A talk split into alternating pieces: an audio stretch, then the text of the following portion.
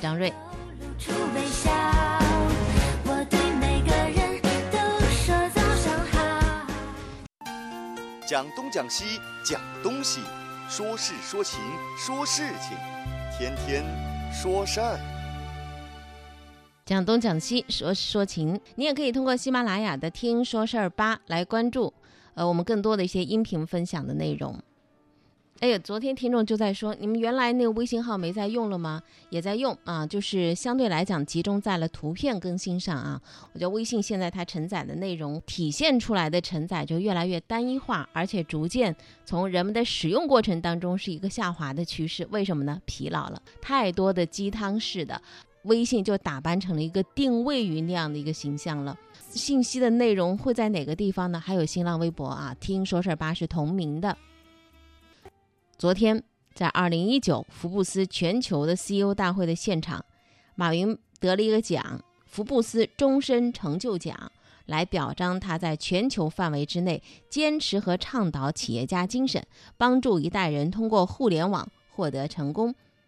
福布斯终身成就奖成立了有十三年了，全球大概只有七名企业家获奖。那么马云呢？他是第一个来自于互联网科技领域的。获奖者，马云他认为未来数万计美元的全球贸易一定会实现网络化，小企业和年轻人可以全球买、全球卖。马老师退休之后啊，获得这么一个终身成就奖，好像是盖棺定论了一样啊。其实马云还是在路上的，阿里的事业只是他的一段经历。这个奖因为获奖人数不多，看上去颇具含金量。不过在七名企业家当中，加上马云，来自大中华地区的已经有三个了。另外两个是谁呢？一个是李嘉诚，还有一个是王健林。现在我们来看啊，马云的贡献在于哪里呢？他就是帮助了很多人去进入了互联网创业，而且取得了成功。在这其中，依托支付宝创新的信用体系起到了决定性的作用。在国内信用体系尚不健全的背景之下，如何让人和人之间彼此信赖，可以说是电商的最大痛点。而马云和阿里巴巴解决了这个问题，这就是一件改变世界的事情。十月十五号，我们看到马云获得福布斯终身成就奖，而同样在这一天，贾跃亭宣布申请个人破产重组。你要知道，再往前推三年，在二零一六年的中国绿公司年会上，马云和贾跃亭呢曾经有过一次公开的对话。那么在这个对话当中，他们聊了些什么呢？把以前的录音翻出来，你会发现时间的。推移同样可以给新闻以价值，新闻并不褪色呀。前几天有人跟我说，你在互联网大会深圳大会上说了，BAT 啊，百度、腾讯、阿里巴巴垄断了整个互联网创业的资源，使得大家没法混了，是吧？那么问题，假如说我们现在换一下，你是 BAT 中的一间，你该觉得怎么做才比较好？的确是压力山大，马云老师问的问题实在是非常难以回答了。呃，因为的确如此，每一个时代都会有一些代表性的企业，每个时代都会有一些垄断整个社会资源的企业。但是其实这些都不重要，因为时代是不断在变化的。每一个时代变迁的同时，都会诞生全新的、更加伟大的企业。所以，呃，如何能够突破上一代时代的企业的封锁，呃，或者是。呃，这个大山，其实只需要一件事情，判断下一个时代到底是什么，而不是在他们的延长线上去做创新，也更不是得依赖 BAT 的强大的资源。呃，就像今天呃，另外另外一位领导讲的，说现在呃，我我应该是 这个呃郭总讲的吧，说依赖 BAT 的入口，呃，很多小企业都有这种想法，但是。如果能从另外一个维度思考问题，能够站在更高的维度，能够站在下一个时代的维度去制定你的战略，能够通过自身的努力去走一条完全不同的道路，其实有可能你就会引领下一个时代。没错啊，一般来讲大道理都不会有错的，逻辑上成立吗？也成立啊，说的好好有道理的。但有的时候说的好有道理的，得看具体的落在点上。我觉得贾跃亭其实也是一个挺聪明的人，也是一个挺努力的人吧，反正一直在折腾着事儿。嗯，问题就是怎么去进入一个新时代，在创造一个新时代的方法上，贾跃亭走的路呢，他需要不断的去纠偏。这话一点都没错，道理一点都没错。谆谆教导的同时，怎么做？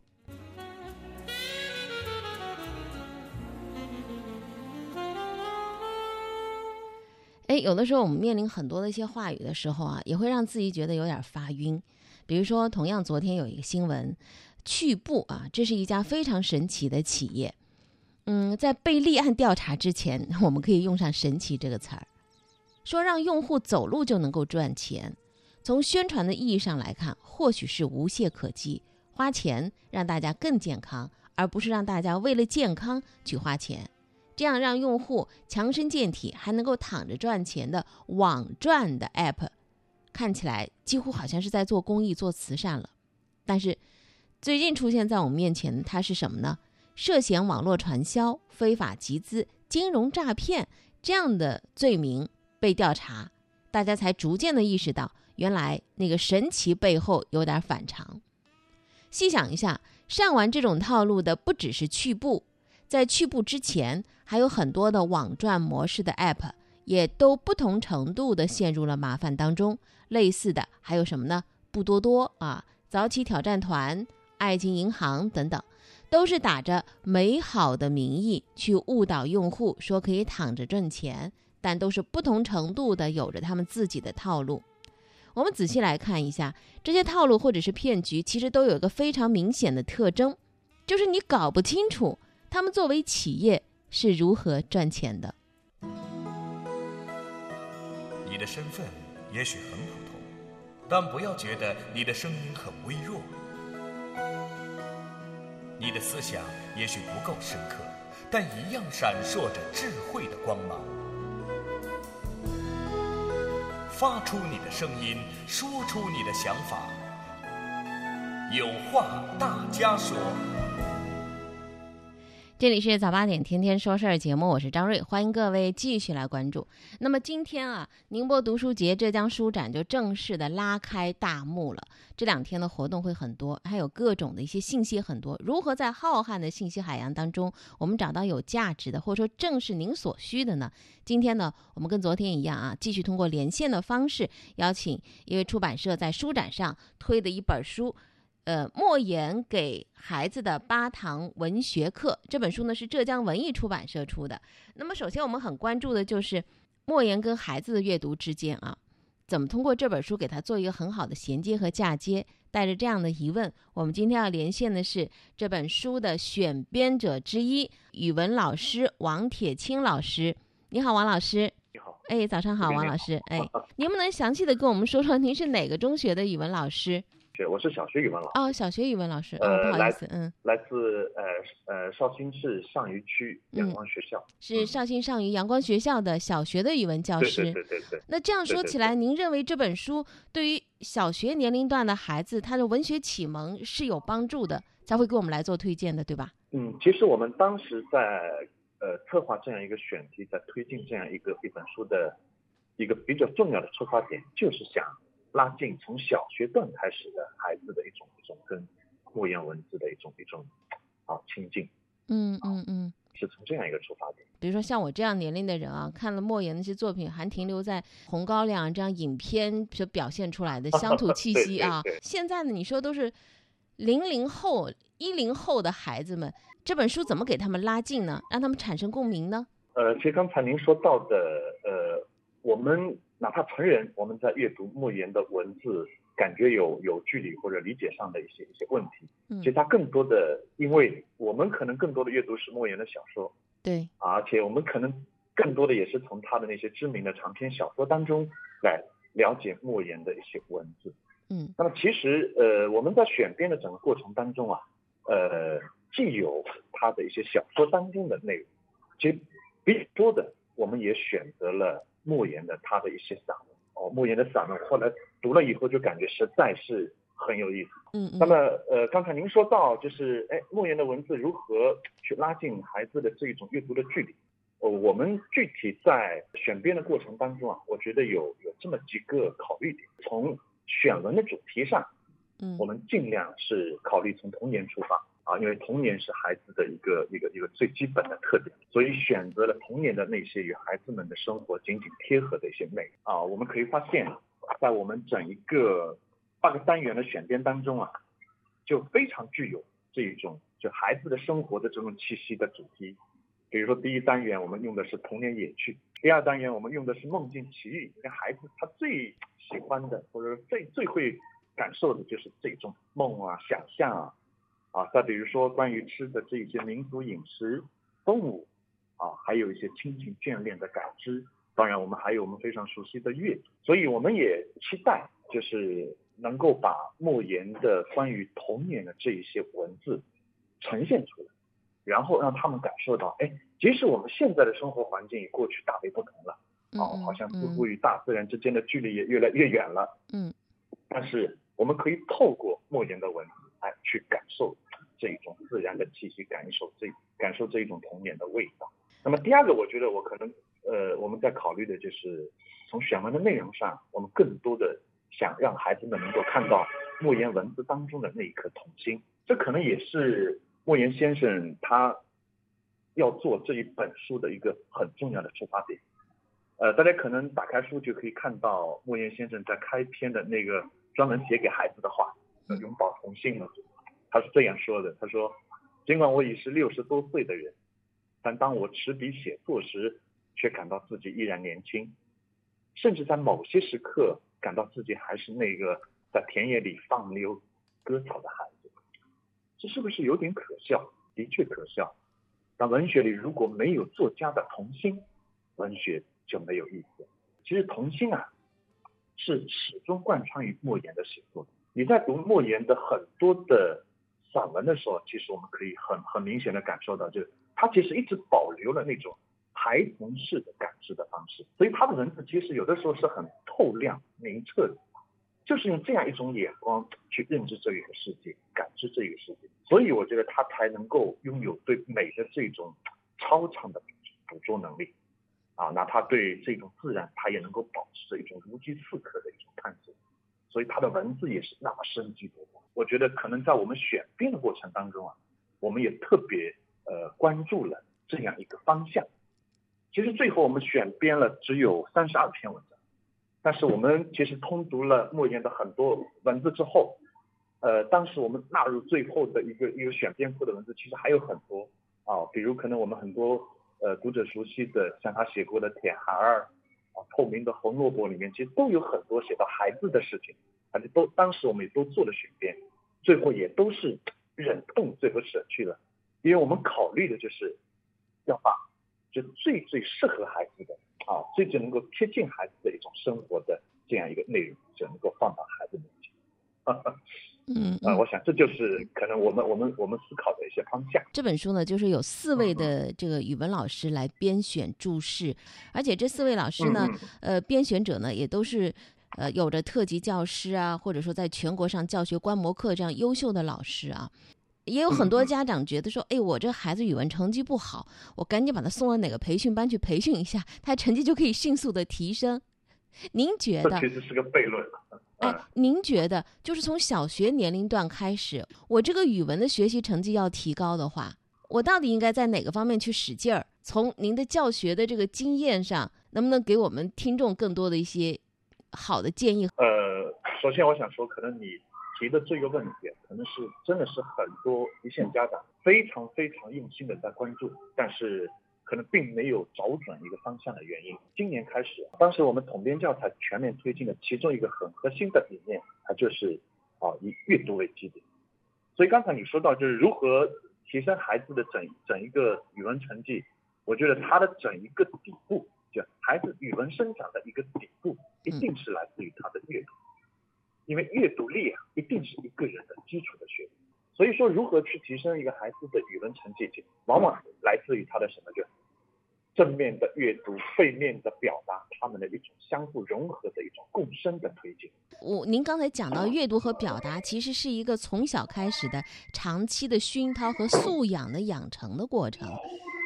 它可能也不是说一个学期、一个学年就可以产生很大的变化的，它是一个习惯。对的，对的，对吧？我还有就我们再落到这本书上头啊，这本书嗯如果说他作为孩子在课外阅读的过程当中，肯定很多家长就很功利的问，哎，对我的语文学习 或者说写作 有啥好处？哪些地方我就可以直接去去引用了？您觉得您觉得有有这种帮助吗？呃，好，我就借着你这个话题来来做一些阐述啊。嗯，其实我们现在可能会说到，比如说文学素养，你说他的经典也好，语文的储这种啊这种储备也好，就很多时候就是我觉得我们要看到的是就三个维度的方向，就去嗯可以去提升的嗯，一个是阅读力，一个是表达力，那嗯么还有一个其实来自于孩子的一个精神生命力。那么我就结合着呃莫言给孩子的八堂文学课，我稍微来来做些说明。嗯嗯呃，比如说在莫言给孩子的八堂文学课当中啊，我们在每一个单元和每一篇选文当中，其实都设计了导读提示和助读性的旁注。嗯这些助导读提示和助读性的旁注，其实可以进一步的就帮助孩子们去亲近莫言的文。而且我们当时考虑就是还增加了很多的互性互动性啊，所以里面的有些旁注啊，其实是开放的，它是未定的，甚至是空白的啊，这样孩子在阅读的时候，他其实可以边读边思考，然后让自己能够很充分的能够参与进去。嗯嗯，那么说到表达力啊，呃，其实呃，如果看过这本书的呃读者可能会看到，在每一篇文章的后面，其实我们还设计了一个名师赏析的板块。呃，我们通过解读每一篇文章的写作秘诀，啊，让孩子们可以在一课一得当中啊，这样八堂文学和三十二篇选文，啊，可以接受几十种写作方法和写作技巧的解读。嗯而且我们在每个单元的最后一个板块，我们还编选了啊，就莫言他的各类作品当中的一些比较经典的写人、写事的、写景的、写物的、写心理的这种句段的精选嗯啊，所以到最后我们会可以会看到这个，它不仅仅是个读本，它其实还是一个读写的训练的一个语嗯对现场。对，您刚才说的这个，我就想说了。听您介绍完了，我知道嗯它不单单是一个阅读的个课辅材料啊，它同样是真正的像课堂的一个读写的训练。也就是照这个书上一节一节课的来，你可以学到和练习到一些东西。那因为时间所限，我们今天只能请王老师介绍到这儿啊。但是呢，没有关系，嗯更多的精彩内容我们可以放到书展的现场。您您是十九号还是二十号是在书展的那个会展中心呢？呃，嗯，是二十二十号。二十是二十号的上午还是下午呢？这样的，如果有兴趣的朋友可以直接去现场向您请教。嗯二十号的下午。二十号的下午啊，在会展中心一号馆的这个会场。好了，谢谢王老师，谢谢。你的故事我在听，好故事带来好传播，天天说事儿。节目，我们已经接连两天啊，跟大家呃连接到了书展当中的一些引读型的信息。今天我们跟大家分享的是浙江文艺出版社的呃莫言给孩子的八堂文学课。那么刚才通过王铁青老师的介绍之后，我们就感觉到了，这可能不仅仅是孩子的一个阅读的补充的材料，它里面真的是按照课的这个形态，语文老师按照这上语文课的这个形态做了一些引导，有引读。有具体的选节，还有汇编，最后还有练习，倒真的是啊，呃，挺贴切的一个比较完整的文学课。那么同样呢，出版社还给了我们福利，这个福利怎么个取法呢？刚才我们说了，我们有几个互动的平台啊啊，听说事儿呢，这是新浪微博，您可以去搜一下，还有微信号“听说事儿”，还有喜马拉雅的“听说事儿吧”。那么怎么弄呢？后台热眼评说的这个音频平台上的这个节目的内容转发到你的这个其他社交平台之上，截图发送到后台即可以。出版社提供的这些福利与大家共享。好，继续早八点天天说事儿节目，接下来要给大家一个提醒：如果你在马路上开车的时候，车道明明是很空，但你前面那辆车呢就开得特别特别慢。而等你加速超车的时候，前面那辆车呢突然一个急刹车，造成了追尾，或者说你刚刚变完道，眼看你的车子就要回正了，结果好突然就刮蹭到旁边的车上去了。还有一种，你掉头才掉了一半儿，后面那辆车撞上了。不少司机据说都遇到过这种情况，大多时候都觉得，哎呀，自己理亏嘛，就自认倒霉，要么报保险，要么就私了。但是你要知道，这非常有可能是一场有预谋的碰瓷儿。据说浙江省现在正在酝酿建立一个大数据风险预警机制，要协同保险公司、运管等机构，共同来打击交通事故的碰瓷儿党。比如说，昨天张先生啊，他就遇到一个事儿，他是在杭州的，他前往杭州东站准备赶火车，刚开到新塘路的时候，他看了一下左右车道，准备变道，结果还没变完呢，就跟旁边车道的一辆网约车发生了刮蹭。他下车一看，自己的车呢正好骑在线上，而对方的车呢也在车道之内。因为他知道啊，这种情况交警肯定会判自己负全责了。但张先生觉得很奇怪啊，说我是确认过有足够的空间才变道的，怎么这么巧就蹭到了呢？而且对方指出的这个呃蹭的痕迹，看上去呢也不像是新的。因为要赶火车，张先生只好答应私了，赔了对方四百元。后来越想越蹊跷，上网一查，他觉得自己十有八九是碰到这个碰瓷儿党了。那么何女士呢？她是前不久是亲眼目睹了一起碰瓷儿的事件。他呢是在一个路口等绿灯的时候，看到左边车道上同样在等绿灯那个出租车呢，奇怪了，他没有停住，也没有稍微往前，他是慢慢慢慢慢慢的在往后挪，一直到轻轻的顶住了同一个车道排在他后面的一辆的奥迪。然后出租车司机就不慌不忙下车了，对奥迪车司机说：“哎，你追我尾了，你得赔我。”这奥迪车司机呢，估计也是个新手，第一次遇到这这个碰了人家的事儿，有点语无伦次。何女士特别生气，就拨打幺幺零，说我要报警。这出租车司机一看打幺幺零啊，情况不妙，赶紧就上车溜了。据说呢，杭州交警已经接今年已经接连破获了两起重大的撞车碰瓷儿的诈骗事件，其中有一次呢，在去年，一位出租车司机，呃，涉嫌上路碰瓷儿九十起左右，诈骗金额累计约三十四万元。同伙孙某涉嫌上路碰瓷儿一百四十多起，诈骗金额累计约三十八万元。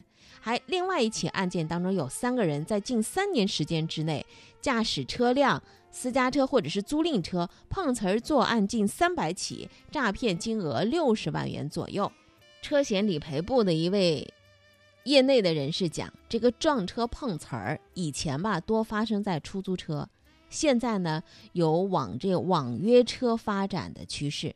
有些人他这个网约车不是自己的，他是租用的，然后呢，在短时间之内多次制造作为第三者出险的事故，自己无责，规避法律处罚，并且向受害车辆索赔。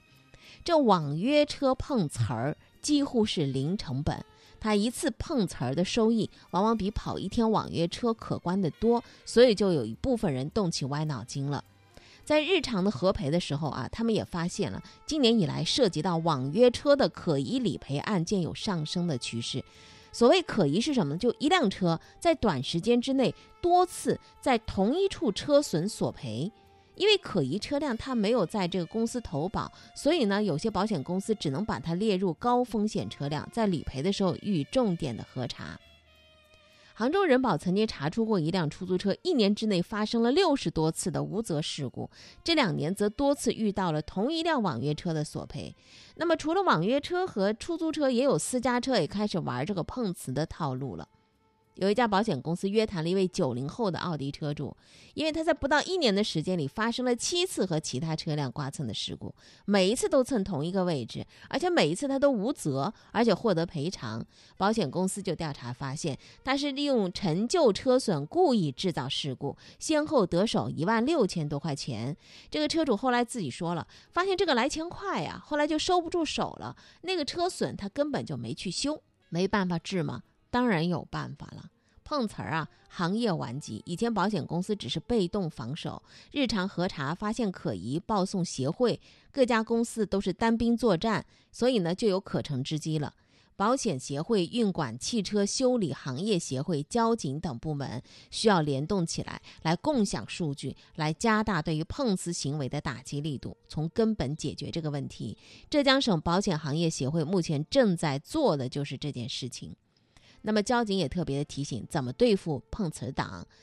应对碰瓷儿党最重要的、最好的方法，第一就是你自己的驾驶习惯啊，得守法文明。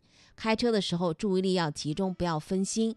因为碰瓷儿党他最喜欢对那些开车的时候呢，有点交通违法行为的车辆下手，比如说你闯红灯啊，呃抢黄灯啊，或者说你违法变道啊、掉头倒车、边打电话边开车等等。但如果说你遇到碰瓷儿党了，记住两点：第一，冷静。仔细的看一下事故的现场，即使自己在开车的时候有一点过错，也要勇于承认过错，冷静处理，观察现场。首先观察有没有人员受伤，如果有，叫救护车，拨打报警电话，正常处理，拍照取证记录现场。对事故明显具有可避免空间、时间。或者是利用旧疤来索赔的，千万不要答应碰瓷者的任何要求。如果他说要私了，并且还言语挑衅，克制啊，情绪克制，不用吵架，没必要吵，等交警来了再谈。如果自己没有过错，就可以向交警申诉提醒。第二个是什么呢？如果有可疑，看了之后觉得有可疑，马上报警。不要和他讨价还价，因为碰瓷儿党他千方百计伪装的目的就是希望私了。所以在事故发生之后，如果你觉得可疑，就报警。碰瓷儿党还有一个，往往是团伙作案，现场有帮忙的同伙劝司机去私了。遇到可疑的人，不要相信任何陌生的中间人，都是套路。如果是车和异物。或者是其他车辆碰瓷儿，一定要迅速的拿出手机拍照，保存证据，让交警和保险公司去处理。有的时候啊，有些车主嫌麻烦，或者说呢，觉得哎呀选择私了，没保留证据。其实像这种吧，就助长碰瓷行为，打击碰瓷就难在难在取证上了。所以遇到类似碰瓷儿的时候，第一时间报警，通过保险公司及时参与处理。做好相关车辆、人员、车辆损失部位的信息的登记。这世界上任何的事情就怕认真两个字儿，大家一这样认真较真儿，这碰瓷的车辆它必然在交警和保险公司留下证据。那么一旦查实，碰瓷儿产生的财产损失都是可以追回的，有责理赔记录是可以回撤的，所以你不用担心会影响下一年的保费。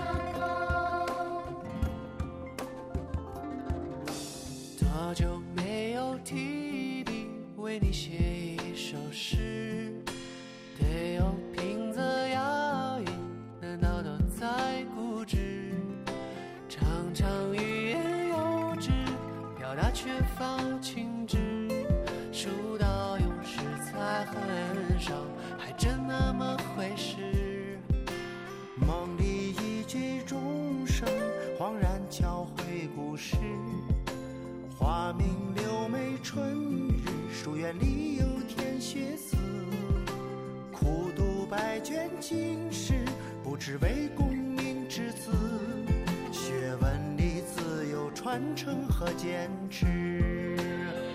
朗朗书声如春风，拂过千年时空。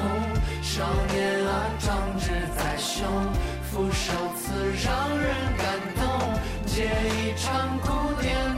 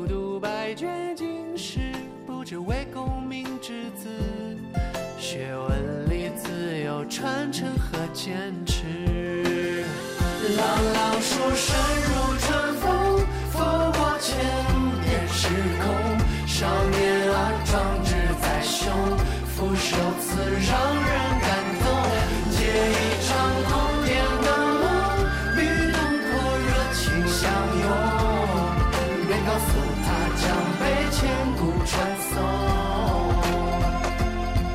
没告诉他将被千古传颂。聆听那些细微的声音，汇聚那些柔弱的能量。每一个故事都是开端，而不是结束。茅台近期可谓双喜临门，第一，股价再创历史新高，多少钱一股呢？一千两百块钱一股，这是昨天啊，截止到收盘的时候，一千两百十一块钱。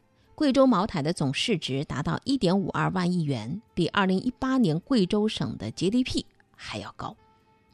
同样，这个晚上发布的三季报的显示，二零一九年前三季度，贵州茅台实现归属上市公司股东的净利润同比增长百分之二十三点一三。三季报还透露，贵州茅台账上拥有的流动资金一千一百二十七点二九亿元。茅台啊，是众多 A 股上市公司羡慕的对象，所以必须要用双高双高来形容。第一高什么呢？股价高，因为它的股价在一路颠簸当中是扶摇直上的。它的市值在沪深两市的第三位，仅仅排在了工商银行和中国平安之后。什么建行、农行、中石油全在它后头。第二个高是什么呢？酒价高。还买不着，市面上的白酒的售价几十几百的都有。这个五十三度飞天茅台的官方出厂价多少钱？一千四百九十九，但你根本就买不到这个价格的茅台。市面上的零售价高达多少？两千五百元，甚至接近三千元。这还只是新的，如果说稍微有那么几年的，那价格就高了去了。近年来，茅台公布的数据来看，它的毛利率一直保持在百分之九十以上。也就是说，所有的生产成本它加在一起，在茅台酒官方价格当中的占比不超过百分之十。一瓶茅台酒的成本不过一百块钱，一百块钱的成本卖三千块钱的天价，到底谁在中间赚了中间价呢？今年五月份，执掌茅台二十多年的茅台前董事长袁仁国被双开了，茅台从此进入了李宝芳时代。新官上任的李宝芳很有政治性的提出了口号，说茅台酒是拿来喝的，不是拿来炒的。当然，口号不是用来喊的，是用来做的。一方面，茅台集团呢惩罚了多家违约经销商；另外一方面呢，加大了电商和商超的直销渠道的投放，就是一千四百九十九块市场指导价的飞天茅台。八月底，那个呃上海的一个大超市啊，美国那个会员式的超市开业以来，上万瓶茅台一出现马上就没了，一出现就没了。好，九月底，物美宣布跟茅台合作，平均一天销售两万瓶茅台，现场上千人排长队。十月一号以来，消费者可以在天猫、苏宁易购上抢购或者是预约茅台酒，几百万人次抢购啊，一到点儿瞬间秒空。尽管买到一千四百九十九元茅台的消费者少之又少，但是几百万瓶下去，至少先把炒客和黄牛的信心给砸掉了大半儿，所以也让茅台的高价有所回归。那么问题来了，就让我们有点不明白：一百块钱成本的茅台，它凭什么到最后可以卖到三千块钱的天价？茅台官方控价推线上直销的目的到底是什么？茅台股价和酒价将来怎么走？润米咨询董事长刘润他说：“茅台的，呃，这个集团啊，茅台集团要控价，它归根到底要控的是二级市场的茅台价格。到底是什么支撑住了茅台的价格？答案就是俩字儿：品牌。只要消费者对你有了偏好了，他喝白酒，他觉得茅台就是跟其他不一样，那好，你就有了防御力极强的品牌壁垒。就算有一百倍的假货来蹭热度、扰乱市场，但是这百分之一的真货就足以支撑这么大的一家上市公司。一旦成为社交货币，那么你就会越贵越买，越买越贵，这就叫凡伯伦效应。同时，茅台酒的价格又分一级跟二级市场，一级就是厂家直接向市场供货的，比如说，如果说你零六年厂厂价买的这个两箱茅台七百块钱一瓶，那你现在的官方的价格比当时都翻了一倍还要多，所以你可以看到它的一级市场的价格都是一直在涨的。二级市场，比如说一个人他抢到了一千四百九十九块钱买的茅台，然后他转卖给别人，别人再转卖给别人，这价格自然就越来越贵。就像股票在散户之间一次次的交易，所以它的二级市场的价格几乎可以接近每瓶三千块钱。所以说茅台它要控价的话，那么它只能是去控二级市场的价。现在茅台在电商和商超。以这个一千四百九十九块钱每瓶的价格来直销，他赚的钱没有减少，他还进一步打击黄牛和炒客的利益，所以对他控价来讲是一件好事儿。中国财政财政呃科学研究院的盘和林，他的观点是，茅台价格呢不会出现大幅跳水，股价的中长期依然会是上涨的趋势，因为它成了一种硬通货了。它不仅具有商品属性，还具有收藏和投资价值。德林社的评论人张家儒，他的观点是：茅台的成功在于营销，给男人们穿上了皇帝的新装。中国女人的梦想是钻石，中国男人的钻石是茅台，让喝酒的人和囤酒的人产生了一种别样的身份想象。前者是尊贵的成功人士，后者是收藏艺术家。袁仁国在白酒界混迹多年，他太明白人们想要什么了。二零一二年，其实茅台先后经历过爆炒和冷眼，眼看着价格走跌了，所以袁仁国他就要求经销商五十三度飞天茅台的零售价不能低于每瓶一千五百十九块钱。如果谁低价卖酒，我就取缔谁，毫不含糊。他的做法不是自己瞎想的，而真的是有着非常坚实的理论基础，就是我们说的那个叫凡伯伦效应。最终就形成了一个茅台酒致富的链条。茅台越贵，买买的人越多，需求越大，溢价空间越大，涨价前景好，囤酒的人增多，囤酒不喝，价格越贵，环环相扣。你要求其中每个环节都不能出问题，不然是一损俱损。如是金融研究院的副院长，如是资本的董事张傲平，他认为茅台股价有望持续保持高位，并且具备较强的稳定性。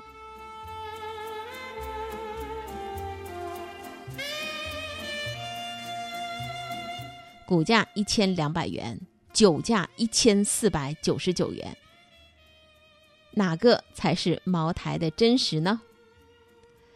还有一个小的信息啊，跟茅台有点关联，但是跟茅台的市场是没有，嗯，市场的目价格。我们刚才讲到内容呢，倒是别去生搬硬套了。这是个什么信息？就遵义市原副市长叫王祖斌被批捕，昨天的消息，来自最高人民检院的官方通报。原贵州省，呃呃市遵义市委原常委、市政府原常务副市长王祖斌。涉嫌受贿罪被决定逮捕。据贵州省纪委监察网站之前的消息，王祖斌因为在领导干部利用茅台酒谋取私利问题的专项整治当中，不如实报告重大事项等原因被双开了。感谢各位的收听，生活比新闻更精彩。